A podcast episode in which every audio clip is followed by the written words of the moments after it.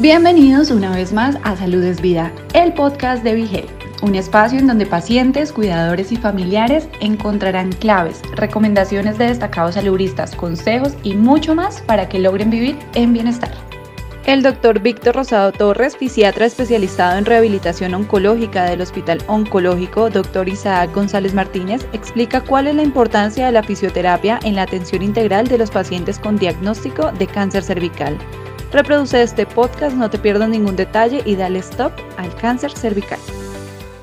Me encuentro muy bien acompañada del doctor Víctor Rosado Torres, señores eh, de la rehabilitación oncológica del Hospital Oncológico Isaac González Martínez. Vamos a estar dialogando con el doctor la importancia, señores, de la rehabilitación durante este tratamiento del cáncer cervical. Doctor, buenos días, saludos. Saludos, gracias por invitarme. Al contrario, gracias a usted por decir presente en esta en este proceso de informar y educar a nuestro pueblo puertorriqueño. Y es bien importante comenzar preguntándole, doctor, cómo es que se aplica ¿no? la rehabilitación en los pacientes oncológicos, que es quizás diferente a otro tipo de rehabilitación. Claro, eh, los pacientes oncológicos pues tienen unas particularidades, ¿verdad?, que traen consigo la enfermedad y además de eso el background que tenga ese paciente. Eh, como estamos enfocándonos en prevención, quiero primero que traer en base a lo que ya la licenciada y el doctor han comentado, si nos estamos enfocando en prevención, la importancia de la actividad física y el ejercicio desde antes del diagnóstico, ¿verdad? Estos pacientes que son activos y que tienen y que hacen algún tipo de actividad, tienden a tener muchos mejores resultados ¿verdad? y menos complicaciones durante el proceso. Por eso es que es bien importante que todo médico, doctor, porque uno va a su médico primario y siempre le repasa, además de los medicamentos que usted está bebiendo, no olvides la dieta, no olvides el ejercicio, o sea que el ejercicio es una parte vital, no durante algún tratamiento, sino para prevenir cualquier tipo de tratamiento.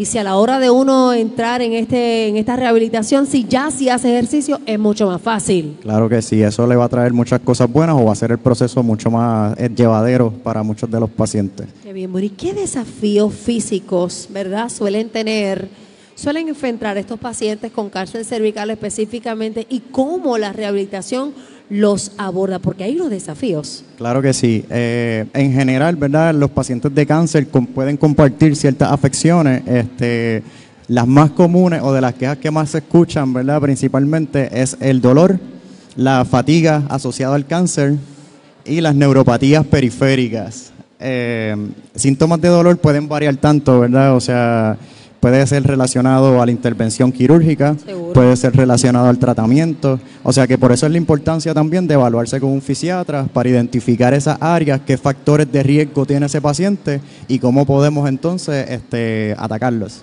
Regularmente cuando hablamos de cirugía, que es un buen paso, un paso importante, ¿no? Para la, para la cura, ¿verdad? De, de este cáncer, ¿cuánto tiempo de espera debe de, verdad, valga la redundancia, esperar el paciente entre cirugía esa recuperación para comenzar la rehabilitación, doctor? Muy buena pregunta. Esto es un trabajo en equipo. Eh, básicamente, eh, la, la, comunicación entre el equipo que está tratando a este paciente es esencial, ¿verdad? Porque yo puedo dar mis recomendaciones o mi punto como fisiatra y viendo los déficits o los issues que pueda estar presentando el paciente pero por supuesto, ahí entra también la importancia de comunicarnos porque no es solo mi plan, sino que yo dependo entonces de cuál va a ser el tratamiento para el cáncer que tenga planificado su oncólogo.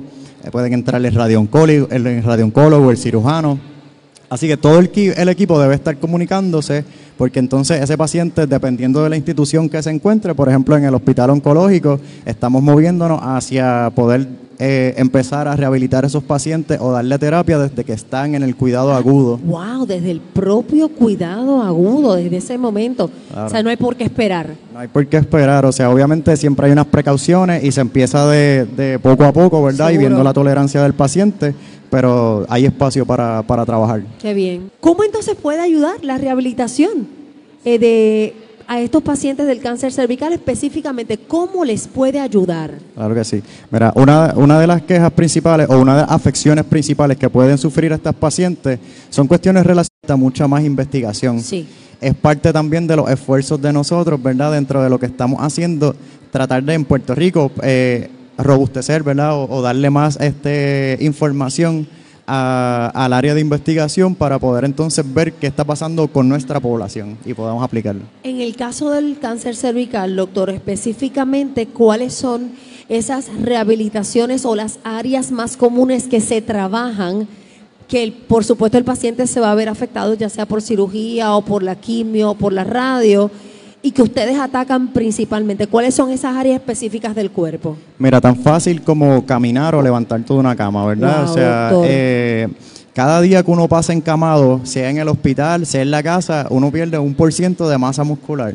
Repítame esa información para las personas que nos están viendo a través de la pantalla de Facebook. Claro que sí. Cada día que se pasa de cama, ¿verdad? Sin movernos, sin actividad física, podemos perder hasta un por ciento de masa muscular. O sea que si estamos dos semanas sin pararnos de la cama, 14%. 14%, que eso es mucho. Esto es bien significativo y lo vemos bien comúnmente, ¿verdad? Está en nuestros pacientes cuando nos consultan durante el cuidado agudo, pues muchos de estos pacientes pues, acaban de sobrellevar la cirugía, tal vez no están eh, siendo tan activos, ya sea por dolor, ya sea la razón que sea. Y pues de nuevo, ahí es que entramos nosotros pues para empezar desde esa movilidad en cama, tan sencillo como cómo salirte, cómo sentarte al borde de la cama, cómo pararte, cómo ir al baño, cómo hacer tus tareas del diario básicamente. Y para que usted vea, señores, de eso se trata este tipo de conversación, para educarnos. A veces nosotros las personas que no somos profesionales de la salud nos preguntamos, pero ¿por qué lo están parando de la cama si es que lo acaban de operar? Esa persona tiene que tener dolor y es precisamente por eso, porque mientras más tú estás en la cama, lamentablemente pierdes esa masa muscular y es quizás hasta más difícil. Así que cuando por supuesto los profesionales de la salud toman la decisión de tener un tiempo razonable de descanso, no es que no lo va a tener, pero si de repente ya al día siguiente te podemos parar, es beneficioso aunque usted piense lo contrario, doctor. Que sí, sí, sí, esto va a evitar muchas complicaciones que pueden estar asociadas a la cama al estar en descanso. En el caso de usted, doctor, y el de otros fisiatras profesionales que se dedican a ayudar a pacientes oncológicos, más allá de estar en el hospital, ustedes ofrecen otro tipo de locations, de lugares para, para dar este servicio. Yo ahora mismo me encuentro en el hospital oncológico, estamos el cuarto piso allí, que es el área de rehabilitación eh, allí podemos ofrecer tanto servicios ambulatorios o de clínicas, eh, tanto para pacientes de cáncer como para no pacientes de cáncer, ¿verdad? Yo soy fisiatra, pero también pues, con mi subespecialidad en esta población, que es lo que yo quiero dedicarme. Eh, pero tenemos espacio allí para clínicas, ofrecemos servicios de terapia ambulatoria, tenemos también la capacidad, como ya mencionaba la licenciada, de nuestra unidad de rehabilitación admitir pacientes que necesitan un poquito más de cuidado, que necesitan más atención, que a lo mejor está un poco más delicado y se pueden beneficiar de una intensidad de tres horas de terapia, que es lo que se ofrece en una unidad de rehabilitación. Tres horas de terapia. Diario. Diario. O sea, casi mediodía, medio turno. Excelente. Me gusta porque estamos dando un stop al cáncer cervical a través de este gran esfuerzo. Las edades de los pacientes, este doctor, que regularmente han tratado en esta recuperación del cáncer cervical, sabemos que quizás hay una edad promedio, pero me imagino que han atendido de todo.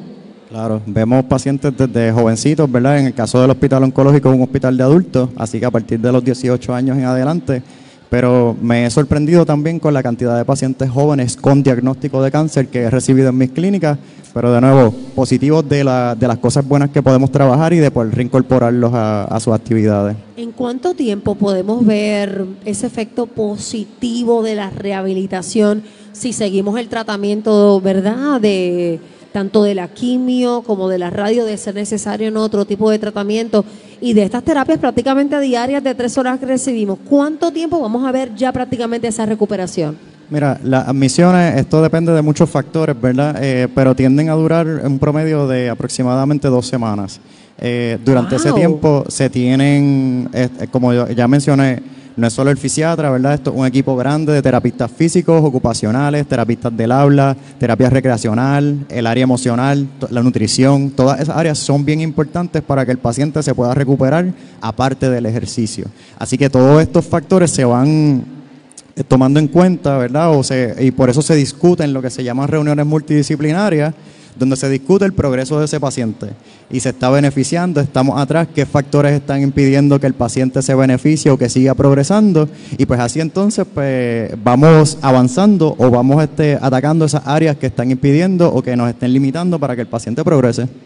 Cuando mencionamos la palabra cáncer, doctor, eh, cervical, cáncer en alguna otra parte del cuerpo. La palabra cáncer, una palabra dura, una palabra pesada y rápido pensamos en terminal, porque es así, no necesariamente es así. Tenemos que aprender a, a, mirar el cáncer de manera distinta hoy en el 2024. Qué bueno que mencionas eso porque eh, cada vez con las terapias que se siguen desarrollando, estos pacientes se están viviendo que están viviendo más tiempo, ¿verdad? Entonces también a causa de eso se están viendo cuáles pueden ser los efectos de los tratamientos o del cáncer a largo plazo. Entonces, ¿qué significa esto? Que nuestros pacientes, si están viviendo más, necesitan mejor calidad de vida. Así que por eso eh, invito, ¿verdad? O por eso está este énfasis en tratar de, enfocar la importancia de la rehabilitación en los pacientes. Y de eso se trata en este tipo de eventos que Vigil trae al pueblo de Puerto Rico.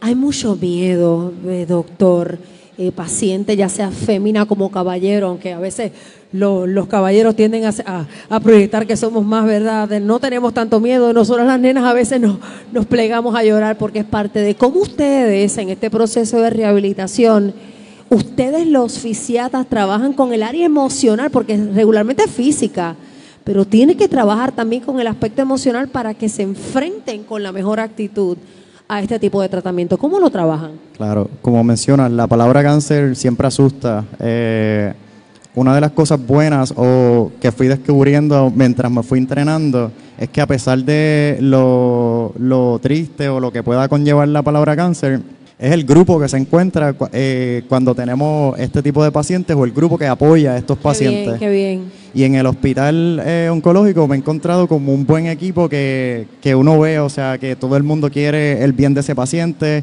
que celebramos cada logro. Tenemos mucho apoyo de trabajo social que nos apoya mucho también con la parte emocional de los pacientes. Así que toda la intervención o todas las interacciones este, tienen un efecto emocional y pues todo todo se va relacionando, ¿verdad? Y por eso es que también lo trabajamos de manera multidisciplinaria. Creo que algo tan real, eh, doctor, que ha experimentado muchos pacientes de cáncer, lamentablemente con cáncer, pero que afortunados en el sentido de que a veces uno con la vida diaria, uno sigue con sus compromisos, a veces uno se siente hasta solo. Cuando llega esta, este tipo de situación de salud a la vida de los pacientes de cáncer, hay amor, hay tanta gente que de momento aparece que uno no, no sabía de hace tiempo, vecinos que no sabía que vivían tan, tan cerca de ti. Hay un mar de apoyo de repente que usted no contaba con él y de momento le llega el cáncer, le llega la enfermedad, pero le llega la gente a orar, a apoyar, a estar contigo. Y eso se refleja también en la parte de la rehabilitación que usted tiene. Nosotros, como te dije, celebramos todos los logros de nuestros pacientes, le hacemos graduación cuando ya se van Graduaciones y todo. Cuando se van a dar de alta de la, de la unidad de rehabilitación. Por eso mismo, porque nos gusta motivar y nos gusta incentivar. Mira, estábamos aquí y mira lo que has logrado, ¿verdad? O sea que esto es un trabajo en equipo que, que nos llena, o sea, cuando podemos ver, como tú mencionas, eh, cómo se desborda la gente amistades nuevas que surgen, este, conexiones y pues dentro de lo triste pues también hay cosas bonitas, o sea, de las relaciones y del apoyo que se desarrolla en este tipo de pacientes. Hay momentos tristes, pero hay momentos de triunfo. Ese momento, ese último día de terapia, doctor, que ya usted sabe que el paciente está eh, por quizás en remisión, ya está estable, que puede comenzar a retomar la vida que tenía anteriormente ¿Cuáles son las palabras de esos pacientes? La mirada en ellos. Transporten un momento tan valioso como ese, la meta alcanzada.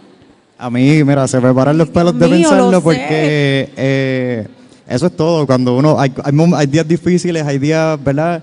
Pero cuando llegue ese momento que el paciente de ese campanazo que se va a ir de la unidad y tú ves el agradecimiento que se ve, o sea, en su semblante, la diferencia de cómo entran, ¿verdad? Que entran tristes, que están limitados y de cómo salen, de que se sienten empoderados, de que sienten que han logrado cosas. Así que eso para mí es la mayor satisfacción y lo que me reafirma entonces de que estoy donde tengo que estar. Antes de ya, ¿verdad?, finalizar esta conversación tan valiosa, ¿alguna recomendación final? No tan solo a los pacientes de cáncer cervical, sino a todo el mundo para evitar este tipo de cáncer?